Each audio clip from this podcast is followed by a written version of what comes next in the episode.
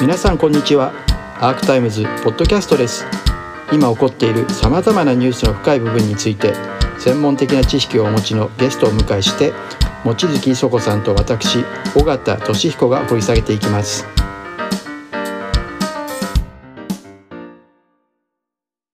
先ほどの専業主婦になって子供を育てたいって人が多いっていうのは、自民党の言ってるエイドの狙ってることに近いですよね。その通り。その通りになってるけど全然政策的に支援はしてないわけですよね、そういう人たち。がその通り希望の通りできる。でそれでは人口はどんどん減るばっかりっていう。論理的女性がそうはそうは言ってもその非常に日本の場合はまあ経済界政治界で活躍している女性がまあまだ役員クラスとかだと少ないけれど、うん、学力としてはまあよくあのジェンダーギャップなんか見てても高い学力を身につけてる女性いや男よりも高いでしょう、結構皆さん元気いいじゃないですか、うん、元気もいいでしょう。だけどなんていうかなあのそのなんていうかな結婚して家に入って、えー、夫に稼いでもらってみたいななんかその昭和化みたいな価値観を持ってる、うん女子学生がいるっていうのがすごく私は結構そこにギャップを感じてしまうんですけど、うん、なんていうかな、まあ、ある程度の学力を持って、まあ、いろいろね、あのー、それはねこちらでミシェル・フーコーっていう人がね制度的惰性体っていうんだけど、うん、あの制度はねその制度の環境とマッチングしなくなっても、えー、簡単には変わらない。つまり制度が自動的に環境を学習して変わるってことは普通はないんですね。うん、で今望月さんがおっしゃったことはねあの社会学会まあ僕などはね昭和人生すごろくって呼んでるんですよ、うん、いい学校いい会社いい人生。しかしまあそれは男の話で、ね。えー、いい学校いい会社いい人生みたいな男を捕まえれば女もい。い人生っていうね。でこれがあの、うん、昭和人生すごろくなんだけれどあのこれを支えていた条件っていうのは何なのかってことをねぱりあのよく見極める必要がありますよね。でそれは、まあ、本田由紀さんっていうね、まあ、東大の先生が書いておられることだけど家庭と企業と、まあ、つまり家庭と会社と国あるいは行政があのある幸運な循環を与えていたからなんですよね。でまあそれはちょっと詳しくは見ていただきたいんだけど読んでいただきたいんだけれどもまあすごい、えー、単純に言えばですねあの例えば野口幸雄さんだったらね昭和40年体制っていうふうに言うの言うようなものですけれども、うん、みんな打って一丸となって経済成長に邁進するような時代の、まあ、枠組みということです。であのそういう打って一丸となってある方向に邁進する時には国が主導するっていうタイプのね、えー、まあ護送船団方式護送船団方式に象徴されるようなやり方が実際有効方向がはっきりしているからね。で そのそういう流れで企業が収益を上げてでその企業がその収益の、えー、かなりの部分を男に与えその男の収入が高いから専業主婦も養えてでその専業主婦が子供を育てる時に何をするかっていうと、えー、お受験ママとしてですね、えー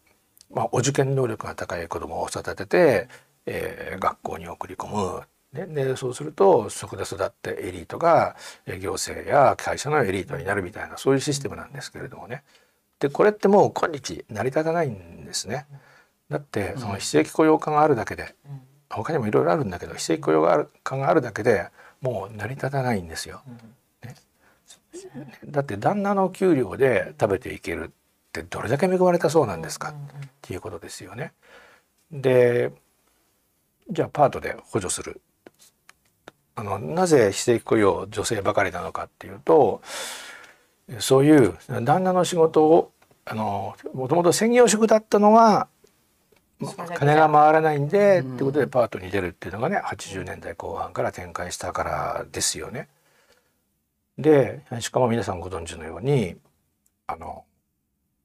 まあ平均すると可処分所得の3分の1ぐらいが教育教育費に取られるような状況ではね、当たり前だけれども仕事が忙しいからじゃなくてお金がないから子供は育てられないんですよ。うん、だったら何をするべきですか？さっきのシングルマザーの支援を含めてあの単純にどんな生き方をしていてもいいから、うん、子供が生まれれば、うん、えー、事実上無条件でサポートしますよねっていうような、まあ、やり方がまあ、有効ですよね。でさらにその母親たちがあるいは家族たちがねあの子供に何を期待するのかってことも変えなければいけない。ねさっきの昭和人生すごくを前提にしたいい学校いい会社いい人生って。そうすると親がいい学校いい会社だと思うものって全部既得権益寄りなんですよ。そうですね。産業構造そのまんまみたいな、うん、なので、うん。あのーまあ時間があれば僕と父親のバトルっていうのをお話ししてもいいんだけど 僕はその成功成功したサラリーマンである父から俺にみたいになれと。あの成功したサラリーマンです。あのキリンビールのね医薬事業部っていうのを立ち上げた人です。アメリカに行ってアムチェンっていう会社と、えー契約してでねあの役員にまでなった人です。で俺みたいになれふざけんなと まずあのあんたは昭和28 1928年日波住民って言われててあの人口が少ないところなんですね。でしかも たまたまラッキーこいて上に行ったと。僕があなたと同じコストをかけてあなたのポジションになることはできない。で私から見てあなたの生き方ははっきり言ってつまんないと。って言ったんですか？そう。で俺はつまんない人生を送りたくないんだって言ったら父は泣いたんですその時にね。あそうですか。で僕は言い過ぎたと思って。何歳ぐらいでそれ言ってんですか？なそれはねらい。いや高校2年 ぐらいです。だからあとね僕ずっと理系だったんです。家もずっと理系の家系でね。だからそこでなんか高2ぐらいからねうん。理系じゃなくて文系に行きたいとかって言い出したんです。うんでいやそうか法律家になるんだなとお前は 口がうまいから検察官になるのは素晴らしいと思う。いやねそうじゃないんだよ。僕はドキュメンタリーや映画を作るんだよって。ああそうなんですだから俺は文学部行くんだって言ったらあごめた。青ざめたっていうかあ ちょっと僕の頭がいかれたと思ったらしくて 父方母方の親族総出でえしんちゃんがちょっとおかしなことを言い出したからってことに。たんだけど僕は高3の秋にちゃんと分転をしてっていうことになったんですね。でまあもうちょっと言うと僕は父親の昭和人生すごろくはつまらないと思った。え宮台家ってなんとか結構じゃあ割とバリバリ保守自民党支持してましたみたいな人たちばっかりのエリートエリートみたいな人たちばっかりなんですか？うんとね父方母方が全く違ってて父方はねあの宮台んえーでまあお宮関係なんですもともとでもその宮大工関係と、まあ、神主関係があるみたいなことでその元のそっち関係は大体教員なんですよね。うちの父方はあの、まあ、本当に大学から小学校まで先生うんだらけ。うん。で本当になんて言うんだろう。ザ・ジャパニーズっていうか雑ジャパンみたいな感じで。で僕はだからそれをかっこ悪いと思っちゃうんです。なぜかっていうと母親が全然違った文化なんですね。あの、上海のあのフランス総会で生まれ育ってるんです。母の兄弟たちもそうでそれは母の父親が その上海フランス総会にあった自然科学研究所っていうところで教授をやっていてでその後あの昭和天皇に動物学をご進行を差し上げてた。なんかすごいバタ臭いでもインターナショナルというかそう国際感ですごいね。だから日本のそのひらめきょろめがち母親すごい大嫌いで人に合わせるやつにはなるな。お母様なんかで違います真逆なんですよ。真逆ですね。だからなんで当時紛争校だった麻布に僕を僕何も知らなかった。高校あごめんなさいあの小学校の9月まで京都にいたんで、うん。受験って全然知らなかったんですけど、東京に来たら父親の仕事の都合できたんですけどななんかお受験だってことになって僕は何にもわからないんですけど、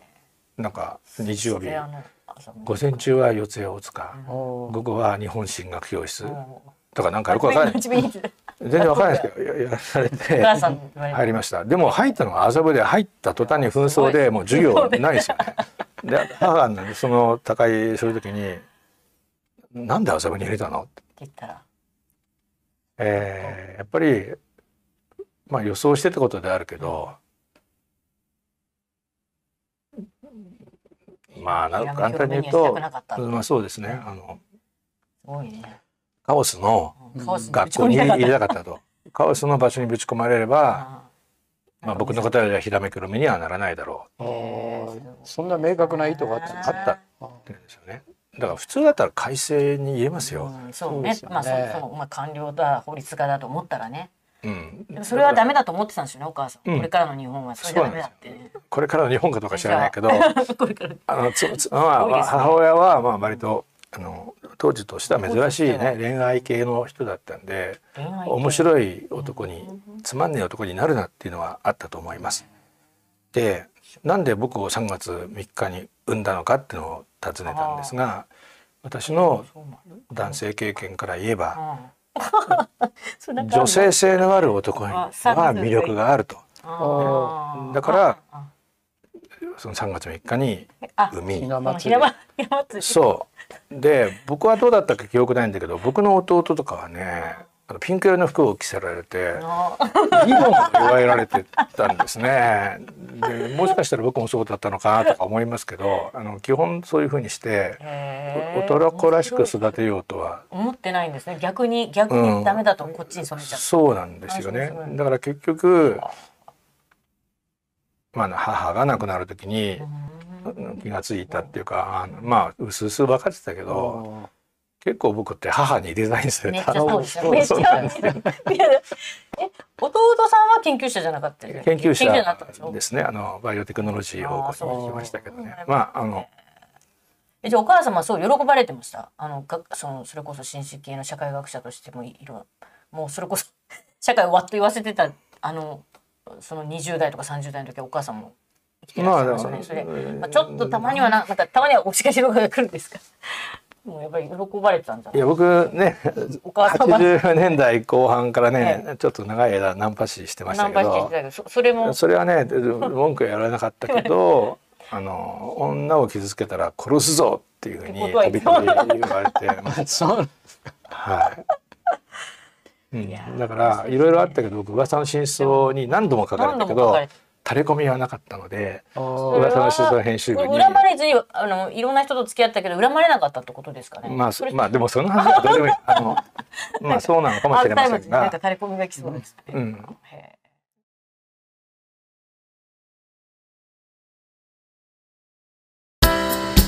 アークタイムズポッドキャスト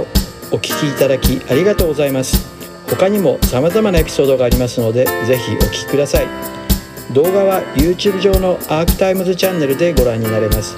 こちらもぜひご活用ください。